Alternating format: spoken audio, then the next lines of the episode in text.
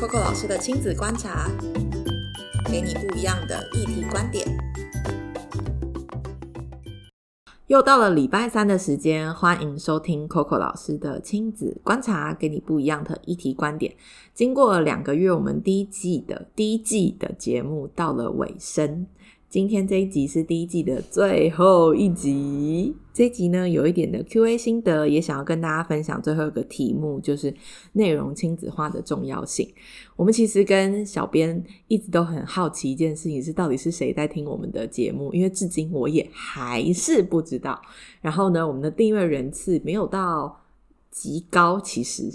还在很极度努力的范围内，所以大家赶快邀请你的朋友来订阅。但是很有趣的事情是我们最好的排名，那是朋友传给我的，就是我们大概有到一百七十九，在 Apple Podcast 里面。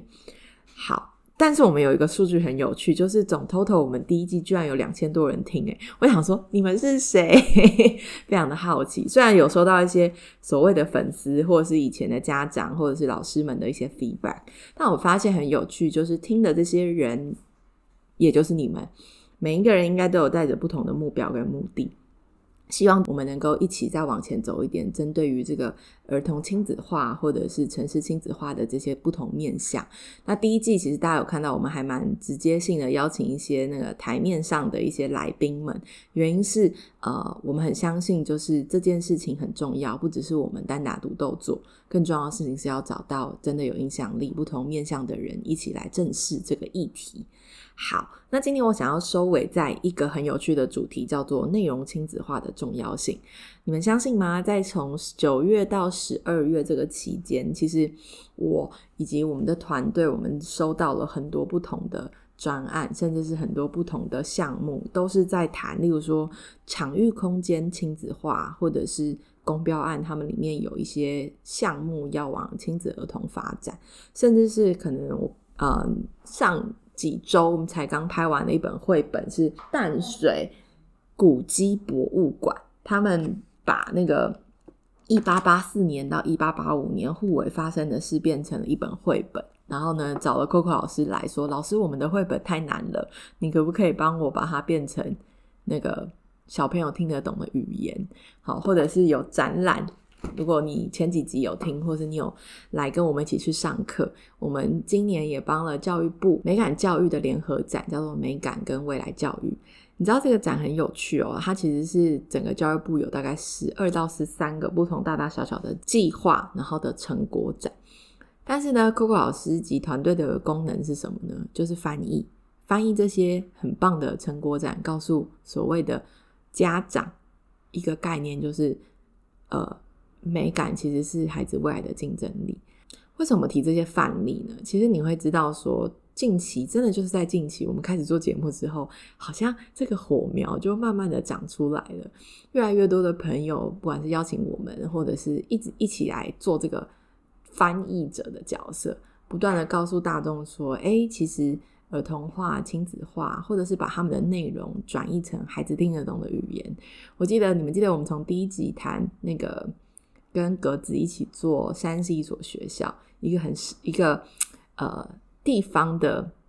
文化展，到底怎么样变成孩子也可以听得懂，甚至在内容的阐述上就已经变成是呃以孩子的视角来一起深入这个展览。所以其实你会发现很有趣，就是大家好像开始慢慢意识到这件事情的重要性。所以内容亲子化其实最。宝贵的一件事情是，当我们产生了更多不同的内容，重要的其实是在产生内容的过程当中，我们也把这些很棒的知识，能够让孩子有机会可以更早的认识，或者是其实我们只要做一件很有趣的事情，叫做转换语言。但其实转换语言是非常困难的，因为大家都觉得当老师很容易，但其实当老师非常不容易，或是可能大家会觉得说，诶。呃，就是一件事情，只要换一个口，换一个比较像这样子的口气哈，或者是我们只要就是呃，可能多一点游戏，小朋友就会呃进入状况啊，哈，或者是啊要怎么样啊？但其实现实的层面完全不是这样的。所以其实很有趣，是当大家开始意识到说，哎，儿童很重要，大家也愿意把专案里面的一部分的想法规划都往儿童亲子化靠拢的时候，其实最早期我们谈的这个亲子友善的这个城市，或者这个亲子友善的概念，其实就会慢慢、慢慢、慢慢的开花。这也是我们做了这个这一季节目后，真的心里面最有的感触，就是哇，其实找到一群人跟你一起谈这件事情，然后我们慢慢在不同的角色里面实践，真的是很棒的。所以你看，我们从公园友善化，对不对？还有，呃，不管是特工盟也好，或者是吴思耀立委在推动的公园的独乐乐计划，你会发现每一件事情，其实大家都好像在做一点点什么，但是集结在一起的时候，你就会发现，其实这个力量是很大的。所以，内容亲子化有多重要，其实是一个很不太容易的功夫。但是呢，呃，我们的团队一直在做这件事情，我们也觉得从这四年努力至今。都觉得还蛮有价值的。好，那今天要回到心得，因为毕竟是最后一集，刚好到一个尾声。我想跟大家分享一个故事，做这一集的结束。我记得，呃，我在近期的一个演讲里面，我跟一群学生说，他们是一群高中生。我在演讲的最后，我跟他们说，希望有一天我可以听到你们跟我分享，未来你的使命是什么。为什么我跟高中生讲这句话？这句话其实是我最想跟孩子说。希望有一天我可以听到你们跟我分享你们的使命是什么。